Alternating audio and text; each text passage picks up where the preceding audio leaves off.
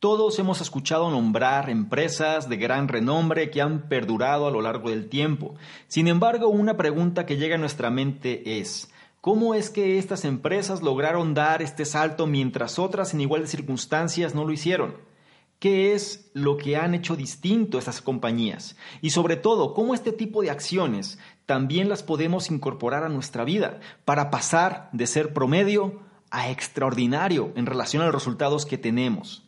Si quieres conocer las respuestas a estas preguntas, te invito a que te quedes y analices lo que traigo a continuación.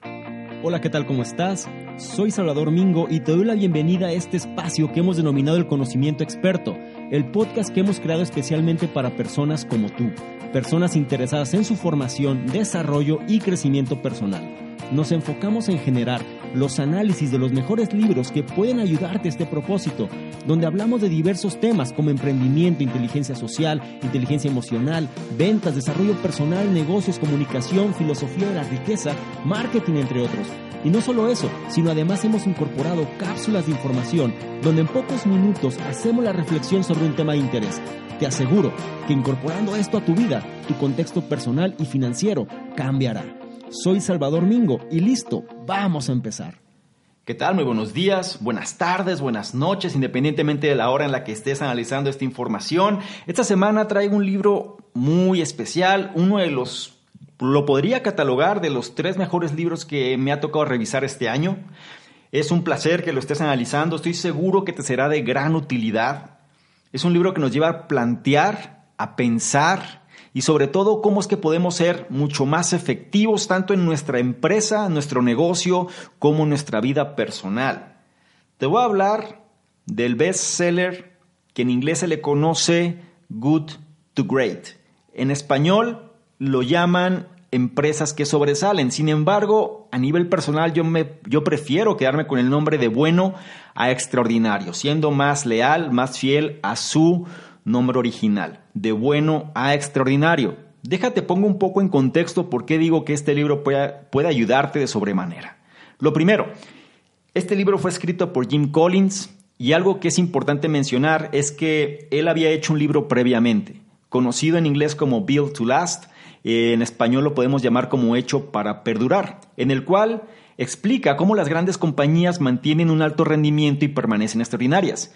La mayoría de las compañías, sin embargo, la realidad es que no son extraordinarias, así como las personas, ¿sí? Y esto nos lleva a la pregunta del millón. ¿Cómo las compañías pasan de buenas a extraordinarias? ¿Cómo las personas pueden pasar de buenas a extraordinarias?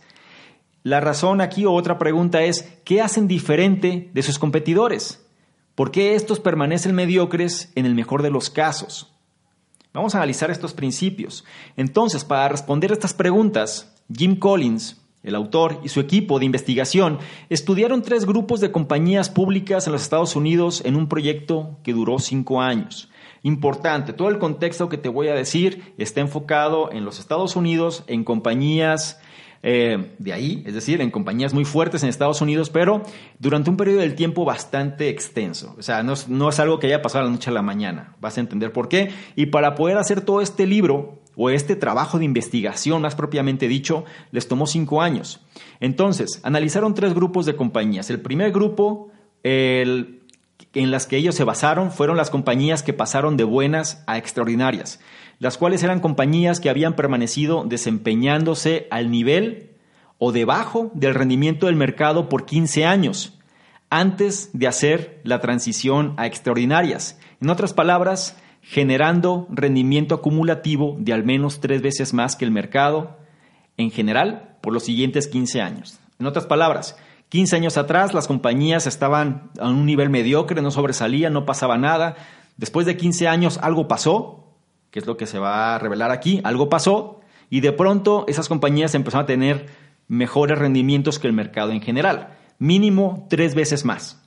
El segundo grupo de compañías que analizaron se les puede llamar compañías de comparación directa o compañías comparativas, las cuales permanecieron mediocres o permanecieron sin sobresalir a pesar de que ellas estaban en igualdad de circunstancias que las compañías que pasaron de buenas a extraordinarias durante el mismo tiempo de transición.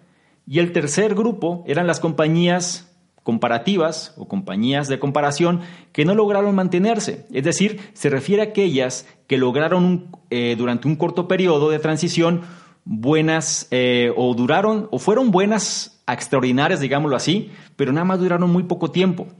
No pudieron mantener el rendimiento y sobre todo cayeron a un nivel sustancial debajo del mercado después de que éstas lo habían sobrepasado. Son tres grupos diferentes. Las primeras, de buenas extraordinarias, las segundas, las comparativas, eh, que, eran las que directamente competían con estas compañías de buenas extraordinarias, y las terceras son las compañías que fueron durante un periodo muy corto de tiempo o dieron ese salto de buenas extraordinarias, pero de pronto volvieron a caer. ¿Sí? Y la cuestión aquí principal es que a lo largo del curso de investigación, Collins, Jim Collins y su equipo examinaron más de 6.000 artículos de prensa y 2.000 páginas de entrevistas a ejecutivos. El objetivo era descubrir qué es lo que las compañías que pasaron de buenas extraordinarias habían hecho diferente y de esta manera ayudar a otras compañías a que dieran el mismo salto. Algo importante que voy a remarcarlo otra vez, todo esto, si bien es un trabajo de investigación enfocado a empresas, te aseguro que también lo puedes enfocar a nivel personal. Los principios que vas a ver aquí es para que puedas sobresalir en cualquier ámbito de tu vida. Y sobre todo, si eres una compañía, pues con mayor razón. Una compañía es una extensión de, una, de un ideal o es una extensión de un propósito, un proyecto, ¿no? Al final de cuentas, hecho por personas. Entonces, esos principios te van a ayudar a ti también a poder ser o pasar más bien de bueno o pasar de promedio a extraordinario. Y antes de comenzar, te pongo un poquito en contexto sobre Jim Collins. Él es consultor de negocios eh, estadounidense, además de escritor y conferencista ¿no? sobre gestión empresarial. Eh, dentro de sus libros destacan Build to Last, como te mencioné antes, el cual fue un bestseller traducido en más de 25 idiomas. Tiene este libro, el cual es Good to Great, o en otras palabras, eh, de bueno extraordinario. En español le pusieron empresas que sobresalen, que también ha sido un bestseller durante varias semanas, varias semanas, perdón, en el New York Times, en el Wall Street Journal, en Business Week. Y no es en vano, ya que ha vendido más de 2.5 millones de copias desde su publicación.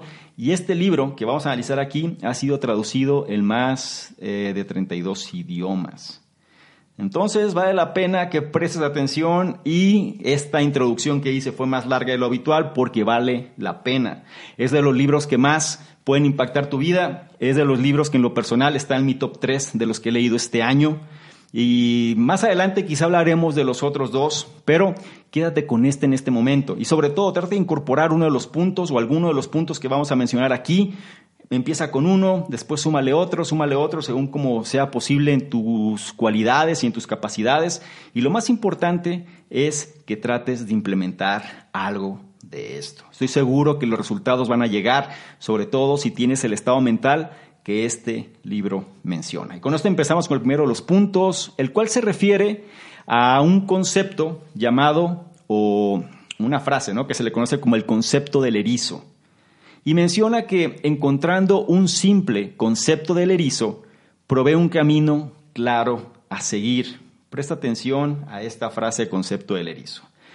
Imagina un habilidoso zorro tratando de cazar a un erizo. El zorro está apareciendo con un arsenal de ataques, sorpresa y tácticas escurridizas para devorar a la deliciosa criatura.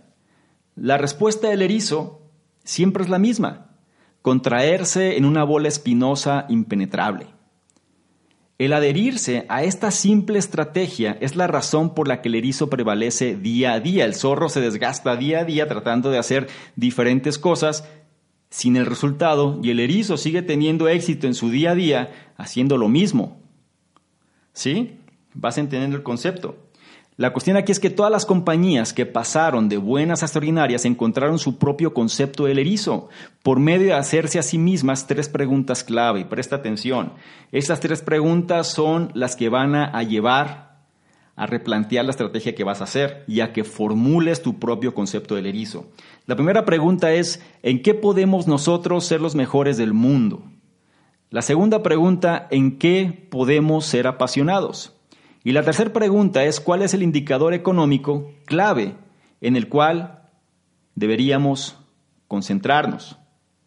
Repito, Primer pregunta, ¿en qué podemos nosotros ser los mejores del mundo? Plantéalo a tu situación personal, a tu empresa, a tu negocio, a tu emprendimiento, a tu aspecto de vida que tengas. ¿En qué podemos nosotros ser los mejores del mundo?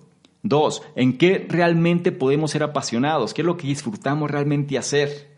¿Qué es lo que nos define y que no vamos a cambiarlo simplemente porque las circunstancias cambien? Y tres, ¿cuál es el indicador económico? ¿Sí? ¿De qué manera vamos a generar nosotros ingresos? ¿Cuál va a ser la métrica en la cual vamos a determinar si vamos bien o no? ¿Cuál es el indicador económico clave en el cual deberíamos concentrarnos? La cuestión es que en la intersección de estas preguntas, después de un proceso de cuatro años de iteración y debate, las compañías pasaron de buenas a extraordinarias, o las compañías que pasaron de buenas a extraordinarias más bien, descubrieron su propio concepto del erizo. Y presta atención a lo que te mencioné previamente. En un proceso de cuatro años, es decir, en promedio, no fue algo que pasó de la noche a la mañana, no fue algo que pasó una semana después, fue un proceso de iteración, es decir, de prueba y error muchas veces. En promedio fueron cuatro años para que las compañías pudieran resolver su propio concepto del erizo. Desde ese punto de vista, cada decisión en la compañía se hacía alineada a esto y el resultado sucedía en consecuencia. Y aquí vamos a empezar con los ejemplos, así que considera el caso de la cadena de farmacias Walgreens. Vamos a mencionar ejemplos que menciona el libro de compañías en Estados Unidos. Sin embargo, trata de asimilar este conocimiento y a lo mejor lo puedes trasladar a compañías que te resulten más familiares. ¿ok? Aquí vamos a hablar de las farmacias Walgreens, que viene siendo uno de los, de los negocios más rentables, ¿no? por lo menos más conocidos en Estados Unidos en este ámbito. Y menciona que las farmacias Walgreens decidieron simplemente su concepto del erizo fue algo como esto. Ellos decidieron simplemente que serían la mejor y más conveniente farmacia con un alto rendimiento por visita de cliente. Este es su concepto del erizo. Y por medio de buscarlo y seguirlo sin descanso, ellos sobrepasaron las acciones del mercado general por un factor de siete veces. ¿A qué me refiero? Si tú invertías un dólar en el mercado en ese periodo de tiempo, el mercado te arrojaba un dólar. Si tú hubieras invertido ese mismo dólar en la compañía Walgreens, te hubiera generado 7 dólares. Eso es a lo que voy. Esta compañía sobrepasó al mercado 7 veces a 1. Entonces, recuerda, encontrar un concepto del erizo simplemente provee o te provee de un camino claro a seguir. Tienes que formular tu propio concepto del erizo. Y esto nos lleva al segundo punto, que menciona, el éxito proviene de cambios diminutos incrementales que empujan en la dirección correcta. Y repito otra vez, el éxito proviene de cambios diminutos incrementales que empujan en la dirección correcta. En retrospectiva, las compañías que pasaron de buenas a extraordinarias parecería que pasaron por una transformación dramática y de golpe. Como suele ser, las personas quizá no ven la historia, nada ven el resultado y piensan que es de la noche a la mañana. La cuestión es que las compañías en sí mismas, sin embargo, las compañías que pasaron de buenas extraordinarias no estuvieron conscientes que ellos estaban en un proceso de cambio evolutivo en el momento. Su transformación no estuvo definida por un eslogan o un evento de lanzamiento o un programa de cambio revolucionario. En lugar de eso, su éxito fue la suma de pequeños ajustes incrementales que los empujaron en la dirección de su estrategia simple del concepto del erizo como el hecho de empujar un engrane. Estas pequeñas mejoras generaron resultados los cuales motivaron a las personas a continuar empujando, hasta que suficiente velocidad fue conseguida para detonar el verdadero punto de partida. Una fe inquebrantable y el hecho de adherirse al concepto del erizo fue recompensado por un círculo virtuoso de motivación y progreso. Y aquí un pequeño paréntesis. La suma de los pequeños ajustes incrementales empujados en la dirección de la estrategia simple del concepto del erizo fue lo que generó el resultado. No fue un cambio abrupto, no fue un salto cuántico, fue algo que se hizo de manera continuada a lo largo del tiempo. Vamos a hablar de una compañía, en este caso se llama Nucor, la compañía, la cual es una manufacturera de acero. Y esta manufacturera de acero en los Estados Unidos sobrepasó al mercado general por un factor de cinco veces más. Es decir, generaba cinco veces más rendimiento que el mercado en general. La cuestión es que esta compañía, después de lidiar con la amenaza de la bancarrota en 1965, Nucor entendió que ellos podían hacer mejor y más barato acero que cualquier otro competidor por medio de usar mini fábricas, una forma más barata y simple de producir acero. Ellos construyeron una mini fábrica, ganaron clientes, construyeron otra mini fábrica, ganaron más clientes y así continuaron. Entiende la parte del concepto del erizo aquí. ¿Sí? Ellos dijeron, ¿en qué podemos ser los mejores del mundo? Nosotros seremos los mejores del mundo, podemos ser los mejores del mundo en generar o fabricar mejor y más barato acero. Por medio precisamente, en lugar de generar una fábrica grande, vamos a generar fábricas pequeñas o mini fábricas, según como lo menciona. Y menciona que 10 años después, es decir, en 1975, el CIO, es decir, el presidente de la compañía, Ken Iverson, se dio cuenta que si ellos seguían empujando en esa misma dirección, ellos podrían un día ser la compañía de acero más rentable en los Estados Unidos. Tomó más de dos décadas, pero eventualmente la meta fue alcanzada mentalidad de largo plazo otra vez, pequeños ajustes incrementales. La compañía en 1965 estuvo con la amenaza de la bancarrota. Veinte años después, un poco más de 20 años después, habían o se habían convertido precisamente en la empresa número uno de aceros en los Estados Unidos. Las compañías comparativas, es decir, las compañías que estaban a su mismo nivel y que de pronto no pudieron dar el salto, el problema con ellas es que no buscaron construir de manera consistente momentum en una dirección sino que trataron de cambiar su suerte con cambios dramáticos y adquisiciones sin sentido no relacionadas. Debido a que éstas entregaban resultados pobres, las compañías se desmotivaban y eran forzadas una vez más a buscar un cambio, sin permitir que el engrane generara velocidad. Y otro paréntesis aquí, ¿cuántas veces no sucede eso en nuestros propios proyectos? en nuestra propia vida personal. Queremos el resultado, el resultado no llegue, cambiamos y hacemos otra cosa. No llega, cambiamos, hacemos otra cosa. No llega, cambiamos, hacemos otra cosa. No le damos el tiempo suficiente para madurar la idea. Vivimos apresurados por el hecho de generar el resultado lo más rápido posible y pareciera que no estamos dispuestos tampoco a una mentalidad de largo plazo. Eso viene siendo el problema aquí. Cuando nosotros entendemos el concepto del erizo, ¿Sí? Es decir, es la clave. Si no tenemos un concepto del erizo, va a ser muy difícil que podamos hacer las cosas. Pero si nosotros generamos nuestro propio concepto del erizo, y esa va a ser la base y el trabajo por el cual hacemos las cosas, la clave aquí no es un cambio o no es un salto cuántico, sino son cambios diminutos incrementales que vas haciendo en función de acercarte cada vez más precisamente a alcanzar ese concepto del erizo que has formulado. Piénsalo, analízalo en tu propia situación. ¿Cuántas veces te has dejado deslumbrar quizá por el objeto brillante? ¿Y cuántas veces has querido tener una idea pero ni siquiera has hecho esos ajustes incrementales? Es más, posiblemente ni siquiera hayas pensado en tu concepto de erizo como tal. Quizá te muevas por el dinero, te muevas por la obtención de ingresos porque no tienes y es lo que quieres o te quieres dejar de trabajar o no te gusta tu empleo y buscas en todas alternativas. Sin embargo, buscas el cómo pero no el qué. Entonces, trata de replantear este principio consiguiendo primero cuál es el concepto del erizo y entonces hacer cambios incrementales, diminutos, graduales, pero de manera consistente que te lleven a conseguir esos resultados, es decir, a que el engrane genere velocidad, de tal manera que este engrane empiece a mover también los otros engranes. Recuerda, el éxito proviene de cambios diminutos incrementales que empujan en la dirección correcta. Y esto nos lleva al siguiente punto, que habla de la tecnología. Específicamente menciona, la nueva tecnología debería ser vista solo como un acelerador hacia una meta y no como la meta en sí misma. Las compañías que pasaron de buenas a extraordinarias usaron las nuevas tecnologías principalmente para acelerar su momentum en la dirección en la que ellos ya estaban yendo, pero nunca para indicar la dirección en sí misma. Ellos asimilaron la tecnología como un medio hacia un fin y no al revés. Las compañías comparativas, por lo regular, sintieron a las nuevas tecnologías como una amenaza y se preocuparon por quedar atrás del sendero tecnológico, por lo que de manera reactiva las adoptaron sin un plan real de acción. Estaban de alguna manera presionados por el entorno. Entonces, las compañías que pasaron de buenas a extraordinarias, ¿qué hicieron? Bueno, estas por el otro lado, cuidadosamente contemplaron si la tecnología en cuestión podía hacerlos o podía más bien ayudarlos a acelerar el proceso de su camino, ¿no? Es decir, si podía acelerarlos precisamente en su camino.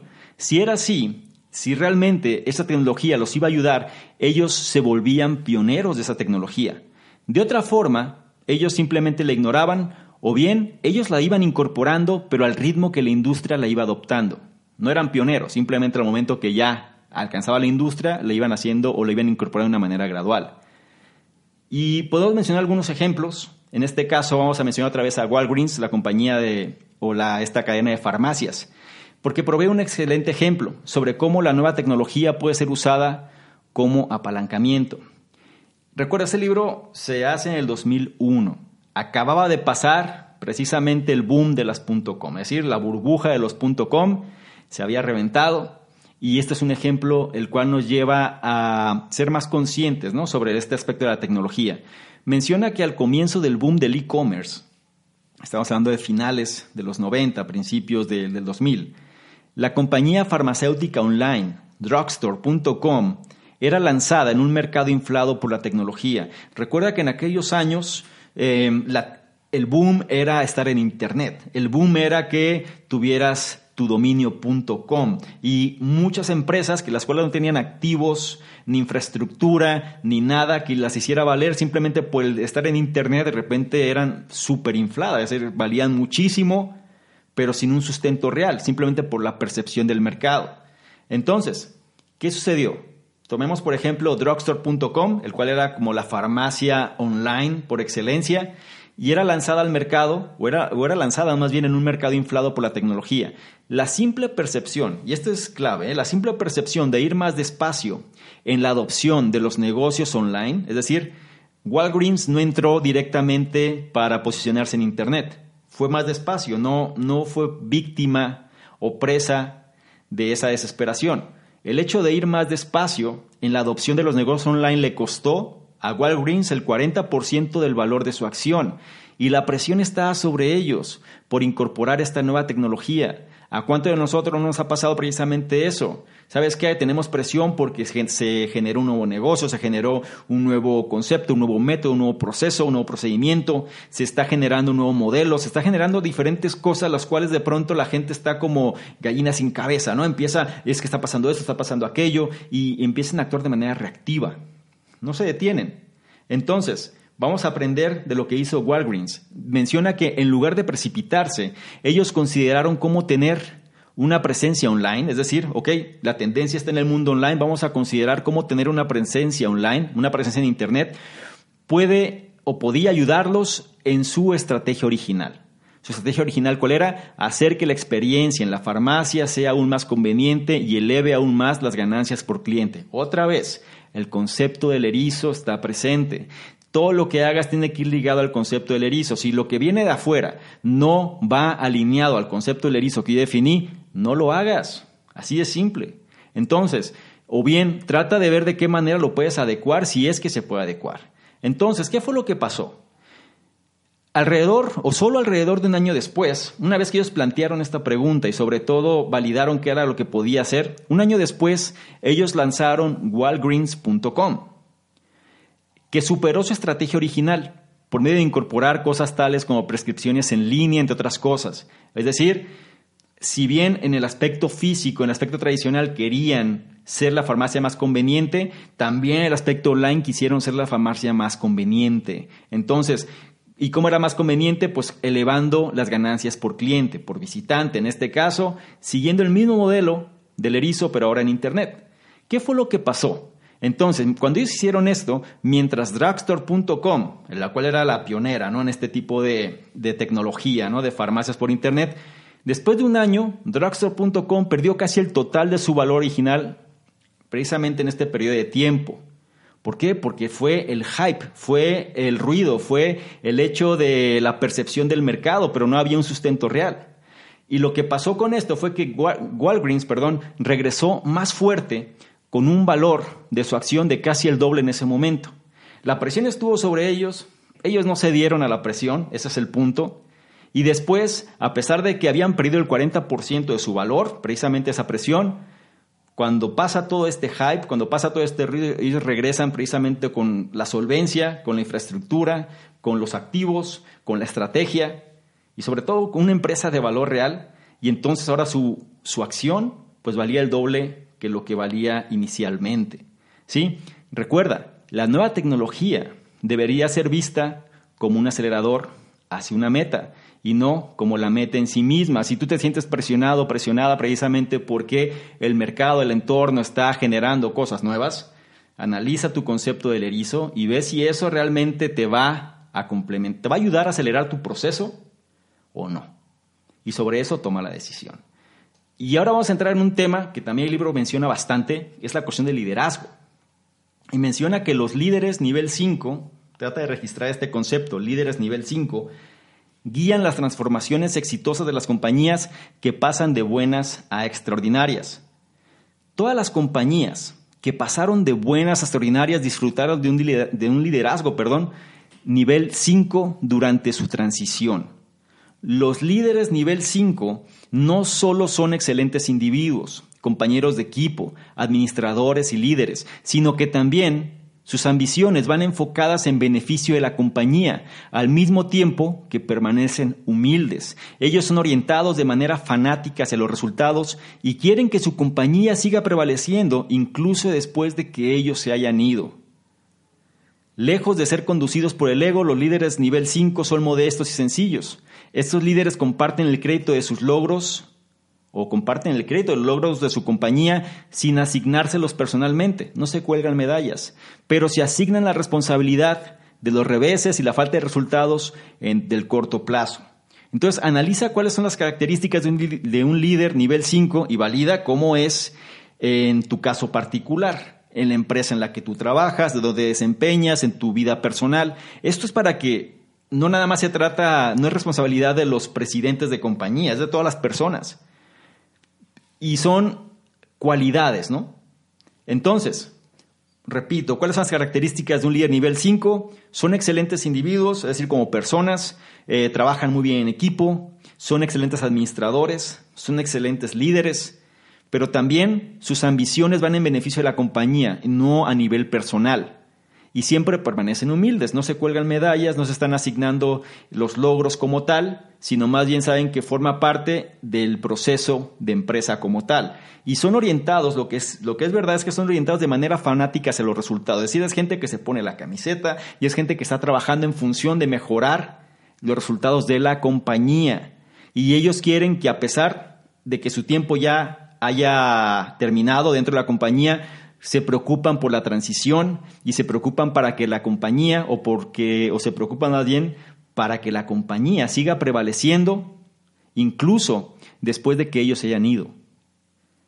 No son conducidos por el ego, sino que son modestos y sencillos.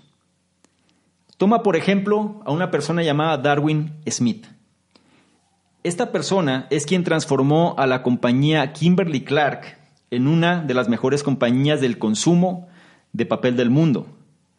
Él rechazó cultivar una idea de sí mismo como héroe o celebridad. Él vestía como un chico de campo, pasaba sus vacaciones trabajando en una granja en Wisconsin, bueno, en su granja, más bien en Wisconsin, y a menudo encontró o él disfrutaba la compañía su compañía favorita era estar rodeado de personas como electricistas o plomeros, es decir, gente de campo que también sabían muy bien su giro. Por contraste, dos de los tres CIOs de las compañías comparativas, es decir, las compañías que de alguna manera competían directamente con ellos, tenían egos enormes que fueron contraproducentes para el éxito a largo plazo precisamente de sus compañías. Y esto fue más evidente en la falta de la planeación sucesora. Hay gente que es héroe, ¿sí? Hay gente, a lo mejor esto trasládalo a tu aspecto personal, pero hay líderes que les gusta el rol de héroe. Son líderes que a lo mejor tienen un talento innato, no saben tomar decisiones, saben qué hacer, tienen mucha seguridad, pero ven hacia sí mismos y hacen las y no aceptan quizá comentarios de otros y es gente que a lo mejor el ego lo tienen muy alto y sobre todo saben que lo importante o la persona importante son ellos. De tal manera que si ellos se van a otro lado, ellos quieren seguir replicando ese éxito, ya no les importa qué pasó, o es más, incluso hay quienes prefieren que si ya no están en un lugar, a la compañía no le vaya bien para que vean lo afortunado que eran cuando él estaba o ella estaba. Podemos tomar el ejemplo de Stanley Gold, el cual eh, era conocido como el legendario eh, tiránico y exitoso CIO de la compañía Rubbermaid. ¿sí? Él asimismo, o sea, era reconocido de una manera popular. ¿Por qué?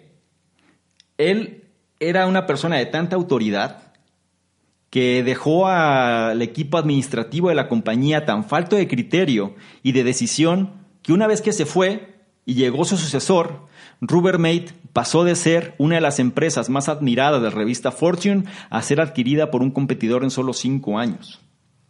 ¿A qué voy con esto? Mientras la persona estuvo en el poder, Rubbermaid, pues era, es más, Rubbermaid, la compañía ni siquiera figuraba, quien figuraba era precisamente el presidente. El presidente era quien aparecía en las revistas, el presidente era, como menciona, ¿no? el legendario, tiránico y exitoso CIO de la compañía.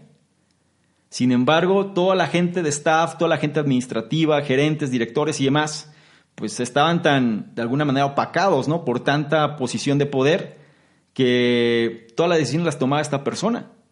Y al momento que esta persona se va, el equipo administrativo no sabía y su sucesor simplemente no tenía la destreza o, o las cualidades ¿no? que tenía a lo mejor este exitoso pero tiránico CIO. Tal cual que la suerte de la, de la, empresa pues pasó a ser adquirida por otra. Entonces recuerda, los líderes nivel 5 guían las transformaciones exitosas de las compañías que pasan de buenas a extraordinarias. Todas las compañías que han pasado de buenas a extraordinarias han tenido un liderazgo nivel 5. Y en la vida personal, si tú quieres pasar de bueno a extraordinario, de promedio a extraordinario, tienes que tener un liderazgo también de estas características. Si es que quieres hacer que los resultados realmente se conviertan en lo que estás buscando, que se logre. Después, algo también importante que menciona, y creo que es de las bases, sobre todo de los consejos más claros y más importantes, es, habla sobre las personas. Y específicamente menciona que las personas correctas en el lugar correcto es la base de la grandeza. Repito, las personas correctas en el lugar correcto es la base de la grandeza. Preguntar quién debe ser precedente a preguntar qué. La transformación de bueno a extraordinario siempre empieza por medio de tener a las personas correctas en la compañía y a las incorrectas fuera de ella, incluso antes de definir qué ruta clara seguir. Esto lo puedes ver en equipos deportivos, esto lo puedes ver en compañías de éxito, esto lo puedes ver también en casos de éxito personal de diferentes personas. Es decir, se rodean de los mejores que van acorde al concepto erizo que mantienen. Toda esta información va ligada al concepto erizo. ¿eh? Entonces, preguntar quién debe ser precedente a preguntar qué. Las personas correctas eventualmente encontrarán un camino hacia el éxito. Y esto es importantísimo. Si tú tienes las personas correctas dentro del equipo, sabrás que éstas van a trabajar en pro de conseguir los resultados. Y son personas que se pueden eh, regular, son personas que se pueden administrar a sí mismas, son personas que no necesitan un capataz o una persona que esté atrás de ellas simplemente para lograr que las cosas se hagan, son personas las cuales saben lo que tienen que hacer y lo hacen bien. ¿Ok? Entonces las personas correctas eventualmente encontrarán un camino hacia el éxito. Y menciona aquí el caso de Dick Cooley, el cual cuando él tomó el cargo de CIO, es decir, de presidente de la compañía Wells Fargo, de esta firma, él se dio cuenta que nunca podría entender, o sea, él supo, que nunca podría entender los grandes cambios que seguirían de la inminente desregulación de la industria de la banca. Él sabía que venía un ajuste total, el cual él no podría o él no sabría cómo lidiar con ello. Estaba consciente, sabía que no sabía, ¿ok? Pero él razonó y pensó que si tenía las mejores y más brillantes personas dentro de la compañía, es decir, dentro de ese campo, dentro de ese ámbito, las personas que sabían ese tipo de movimientos, él entendió que de alguna manera juntos encontrarían una forma de prevalecer y la cuestión es que él estaba en lo correcto. Incluso Warren Buffett, el famoso inversor, subsecuentemente llamó a los ejecutivos de Wells Fargo el mejor equipo administrativo del negocio, mientras la compañía prosperaba espectacularmente. Las compañías que pasan de buenas a extraordinarias se concentran más en encontrar personas con el carácter y estado mental correcto que en relación a sus habilidades profesionales, razonando que las personas correctas pueden siempre ser entrenadas y educadas. Con las personas correctas las compañías no necesitaban preocuparse sobre cómo motivarlos. Ellas se enfocaban respecto a quién le pagaban y no sobre cómo es que les pagaban. Repito, las compañías que pasaron de buenas a extraordinarias se enfocaban respecto a quién le estaban pagando y no sobre por qué les estaban pagando. Y crearon un ambiente donde los buenos trabajadores prosperaban y los flojos quedaban fuera. en la alta gerencia, o las personas quedaban fuera o permanecían en largo plazo. Las compañías que pasaron de buenas a extraordinarias nunca contrataron a las personas equivocadas, sino que contrataban tantas personas correctas como fuera posible, incluso sin tener trabajos específicos en mente para ellos. Cuando estas compañías veían que ellos tenían a las personas correctas, estos actuaban de manera inmediata, ya fuera que ellos, o más bien, cuando las compañías veían que ellos tenían a la persona incorrecta, ¿sí? Cuando la persona no era la adecuada, ellos actuaban de manera inmediata. Ya fuera que ellos los despidieran, o bien tratando de ver si podían ajustarlos en una nueva posición más acorde a la persona. El demorar, lidiar con las personas incorrectas solo frustraba al resto de la organización. Y reflexionemos un poco sobre esto. En los trabajos, analiza qué tipo de persona eres tú en tu actividad. Eres una persona a la cual está dispuesta a contribuir en pro de la compañía, es decir, estás dispuesta a ponerte la camiseta, eres una persona correcta o eres una persona incorrecta. En las compañías transnacionales, las compañías grandes, esto lo ves eh, de una manera muy recurrente. Ahí me tocó lidiar durante mucho tiempo con ambos aspectos, es decir, personas correctas y personas incorrectas. Y a veces es muy complicado el hecho de poder hacer una transición entre ambas. Las personas correctas hacen que todo fluya, las personas incorrectas rompen el equilibrio, rompen el flujo. Lamentablemente las compañías muchas veces no están dispuestas a deshacerse de estas personas porque puede resultarles demasiado caro, demasiado elevado. Entonces, ¿qué pasaba? Me tocó ver cómo trataban de asignarlos a diferentes roles específicos o bien en otras áreas en otros departamentos, de tal manera de cuadrar si es que podían desempeñarse mejor. Aquí la cuestión es que no depende tanto de la actividad, sino del criterio personal de la persona. Sí, vale la redundancia.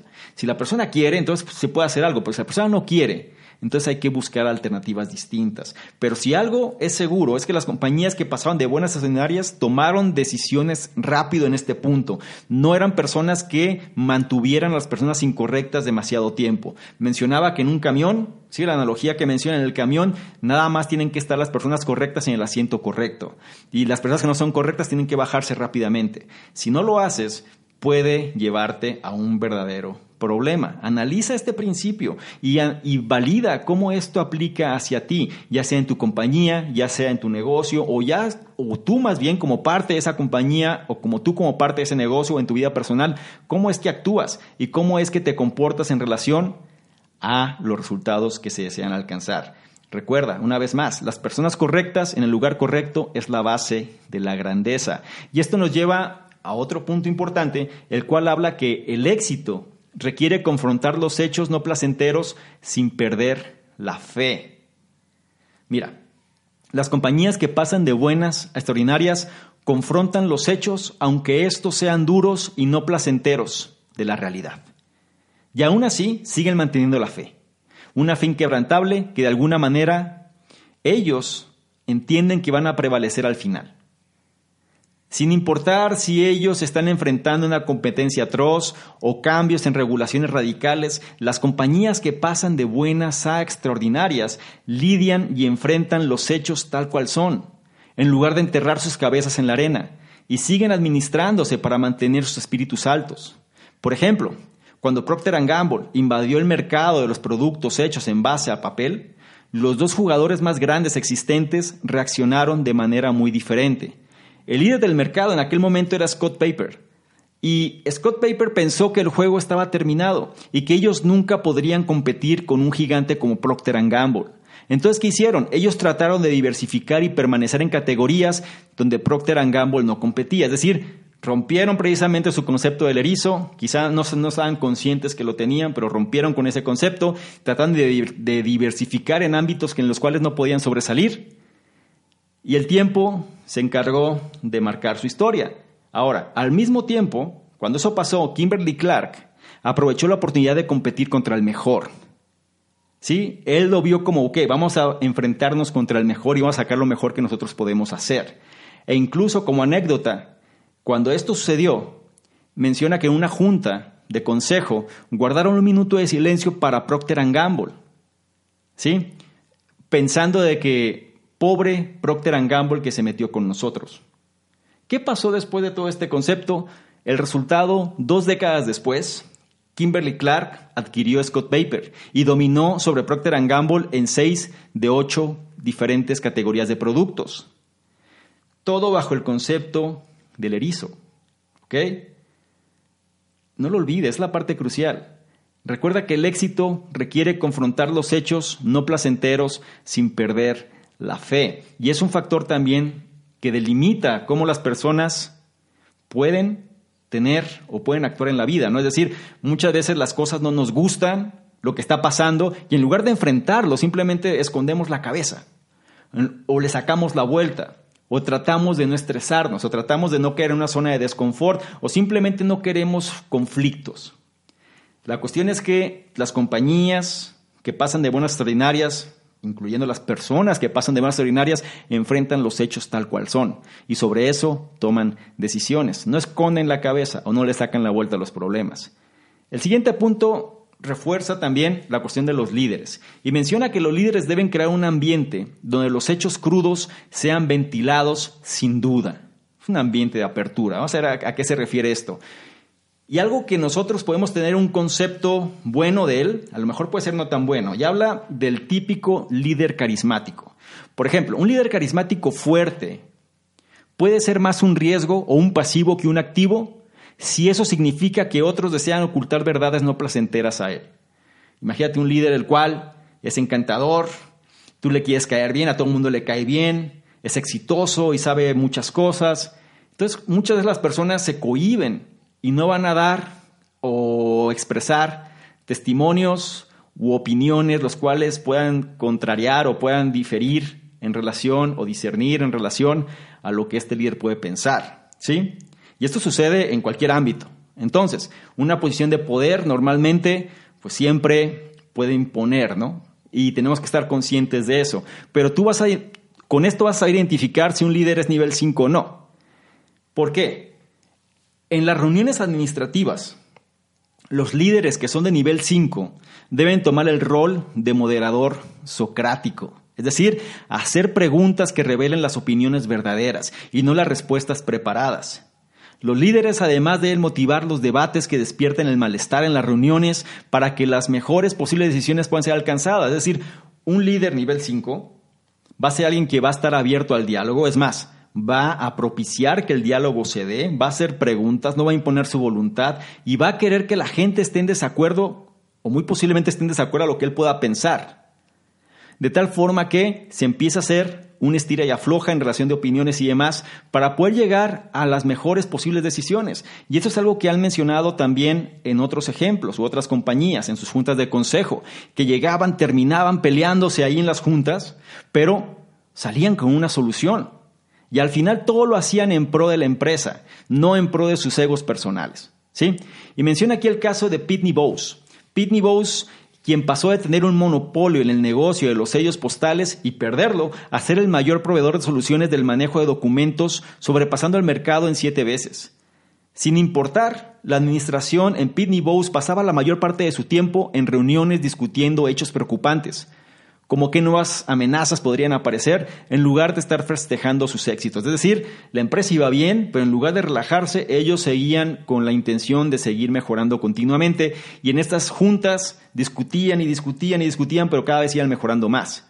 Cuando los errores son cometidos, estos deben ser estudiados con cuidado para entender qué fue lo que estuvo mal, pero sin afán de culpar, ya que eso desmotivaría a las personas a ventilar la verdad. Otro consejo, un líder nivel 5 va a tratar de entender qué fue lo que estuvo mal, qué fue lo que falló, pero nunca va a asignar eso que estuvo mal a una persona en particular, porque si lo hace sabe que las demás personas ya no van a querer hablar. Las compañías que pasaron de buenas a extraordinarias no tenían más o mejor información que las compañías comparativas. Ellos simplemente la confrontaron y lidiaron con ella más honestamente. Recuerda, los líderes deben crear un ambiente donde los hechos crudos sean ventilados sin duda. Si tú eres un líder, te consideras un líder o quieres ser un líder nivel 5, tienes que propiciar precisamente el diálogo, el diálogo, perdón, y saber que la retroalimentación que puedes recibir quizá no sea la más adecuada o quizá no, vaya a ser lo que tus oídos quieren escuchar o no van a alabar precisamente lo que tú vas a decir. Pueden estar de alguna manera diferir con tu opinión, pero la la clave aquí es, si tú estás enfocado en los resultados de tu proyecto, sabrás que todo eso que se genera va a ser para generar las mejores posibles soluciones. Y otro aspecto importante y último punto de este análisis habla de la disciplina. Y específicamente dice que una cultura de autodisciplina rigurosa es necesaria para adherir el concepto simple del erizo. Menciona, David Scott es un ex triatleta quien solía andar en bicicleta 75 millas, correr 17 millas y nadar 12 millas cada día. A pesar de su régimen agotador, él seguía teniendo la autodisciplina de preparar su porción diaria de queso cottage antes de comer para minimizar el consumo de grasa. Las compañías que pasaron de buenas a extraordinarias estaban conformadas por personas con el mismo nivel de diligencia e intensidad que Dave Scott. Trabajando por medio de la simple estrategia del concepto del erizo, hizo que sus compañías siguieran precisamente ese proceso. Dicho de otra manera, las compañías que pasaron de buenas a extraordinarias estaban conformadas por personas con el mismo nivel de diligencia, ¿sí? de autoridad, de disciplina que el caso de David Scott. Y seguían trabajando simplemente enfocadas en, en, el concepto del erizo que tenían o bien que sus compañías estaban siguiendo. Entonces considera el caso de Wells Fargo, un banco el cual entendió que operar con eficiencia iba a ser un factor importante en la banca mundial desregularizada. ¿Qué pasó? Ellos congelaron, sabían que los cambios eran inminentes, entonces en lugar de dormirse en sus laureles hicieron todo lo contrario. Ellos congelaron los salarios de los ejecutivos, vendieron los aviones corporativos, reemplazaron los salones de comida ejecutiva con conceptos de cafetería universitaria económica. Incluso el CIO, el presidente de la compañía, llamaba la atención a quienes entregaban reportes en materiales costosos o lujosos, papel especial, eh, tipo de carpetas especiales y demás. Todo esto probablemente no había sido necesario para que Wells Fargo se volviera una excelente o una extraordinaria compañía. Pero eso demostró que ellos estaban dispuestos a correr la milla extra. Aquí, digamos que la compañía estaba en un momento bueno y muchas veces cuando la compañía está en momento de bonanza, entrega de exceso de cosas exceso de privilegios, exceso de prestaciones, exceso de, es decir, empleos, digámoslo, soñados, ¿no? Y quitaron todo eso. Las personas que querían permanecer en Wells Fargo tenían que ajustarse precisamente a un periodo de austeridad, a sabiendas de que las cosas podían cambiar. Una cultura de disciplina, ya hago la aclaración, no es lo mismo que una simple disciplina tiránica. Es decir, una cultura de disciplina es algo que la compañía tiene a lo largo de la organización la compañía tiene la camiseta puesta, como se dice por ahí, es decir, los que trabajan en ella, y no hacen las cosas porque una figura de autoridad está sobre ellos, porque si no lo haces entonces será, quedarás fuera de la compañía. Los CIOs de estilo tiránico, ¿sí? Algunas veces aparentaban generar pequeños momentos de grandeza en sus compañías, pero estas pronto caían después de que el tirano se iba. Toma el ejemplo de Stanley Gold, el cual era el CIO de Robert Made quien admitió que él era un tirano sincero. Es decir, yo sé que soy una figura de autoridad y demás, pero es la manera en la que los resultados se van a dar. Entonces, ¿qué pasaba con él? Él esperaba que sus gerentes trabajaran las mismas 80 horas a la semana que él trabajaba. Es decir, mientras él estaba, pues la gente se cuadraba. La gente hacía lo que tenía que hacer por la imposición que él generaba, porque él predicaba con el ejemplo y demás. Sin embargo, una vez que él se fue, Mate perdió el 59% de su valor en solo unos pocos años, ya que no había una cultura de autodisciplina que perdurara. Es decir, no era algo que estuviera a lo largo, de la organización, sino más bien era porque había una figura de autoridad la cual la gente tenía. Recuerda, una cultura de autodisciplina rigurosa es necesaria para adherir el concepto simple del erizo.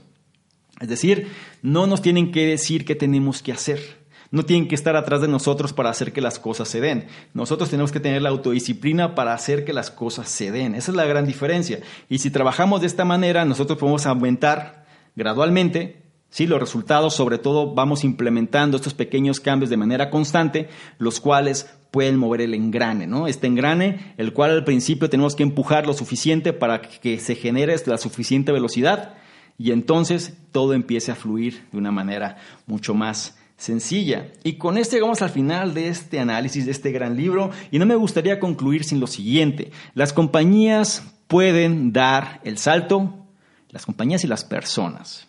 los dos. Las compañías y las personas pueden dar el salto de promedio a extraordinario por medio de perseguir un concepto estratégico simple como el concepto del erizo, con los líderes correctos de nivel 5 y las personas trabajando en una cultura de rigurosa autodisciplina. Si incorporas estos elementos, es muy posible que los resultados vayan a darse y pases de ser promedio a ser extraordinario, independientemente de tu emprendimiento, proyecto o negocio. Bien, fue un placer para mí que hayas estado aquí, sobre todo analizando esta información. Espero que incorpores alguno de estos puntos, espero que consideres de valor esta información y sobre todo que lo hagas saber. Quiero que lo comentes, quiero que me digas qué opinas. Para mí es uno de los mejores libros, como te dije antes, que he leído este año. Habrá gente que ya, que ya lo haya leído quizá, puede externar su opinión, puede externar qué le parece, este análisis en relación a lo que ellos saben. El punto central aquí es la razón por la cual lo veo tan valioso es que estos principios a nivel de empresa también lo puedes aplicar a nivel personal. Exactamente los mismos. No hay realmente algo que sea distinto a nivel corporativo o a nivel persona. Incluso te diría que para poderlos plantear a nivel empresa, primero tendríamos que tenerlos a nivel persona. Y eso es lo que marca toda la diferencia. Espero que me digas qué opinas sobre esto. Y si esto lo consideras de valor, por favor, no dejes de evaluar ¿sí? Manita, corazón, estrella, según sea el caso. No dejes de comentar para saber tu opinión y que las demás personas también se enteren. Y sobre todo no dejes de compartir para llegar a una mayor cantidad de personas con información que realmente es relevante y que puede ajustar el estado mental para convertir el entorno en algo mejor. Y yo creo que eso es algo que a todos nos conviene hacer. Bien, también aprovecho, nada más en la descripción donde estás analizando esta información va a haber algunos enlaces que te van a llevar a diferentes programas que estamos manejando, precisamente para que te registres alguno de ellos, no, no dejes de seguirnos en otras redes sociales también, para que no te pierdas los contenidos que estamos haciendo, lo que estamos lanzando, los programas a lo mejor que no son públicos, sino que son más bien del tipo privado, entre otras cosas, para tu propio beneficio y sobre todo hacer crecer esta comunidad y cada vez ajustar ese estado mental para producir mejores resultados y sobre todo convertirnos en mejores versiones. Bien, sin más por lo pronto, mi nombre es Ador Mingo, fundador para Conocimiento Experto, y yo te espero en un siguiente análisis. Chao. ¿Quieres ganarte alguno de los bonos del programa Conocimiento Experto? Bonos tales como análisis escritos, videos, capacitaciones masterclass, incluso estrategias de apalancamiento de capital, negocios por internet, sistemas de afiliados, branding personal, en fin, todo lo que necesitas tanto para hacer crecer tu negocio o emprendimiento, así como tu desarrollo personal. Si es así, esto es lo que requiero que hagas. Número uno, regístrate al podcast, ya sea que estés en iTunes, iBox o cualquier otro. Y número dos, deja un comentario que nos ayude a mejorar y aporte valor a la comunidad. Si es así, nosotros de manera aleatoria vamos a escoger cuál de ellos es merecedor de los bonos. Entre más participes, es un hecho que más vas a recibir. Si quieres saber más sobre todo lo que hacemos, dirígete a la página de salvadormingo.com, donde encontrarás, además de los análisis, el blog, los programas que realizamos e incluso distintos proyectos que estamos ejecutando. Todo esto para apoyarte tanto en tu formación personal, así como en el desarrollo de tu emprendimiento o negocio.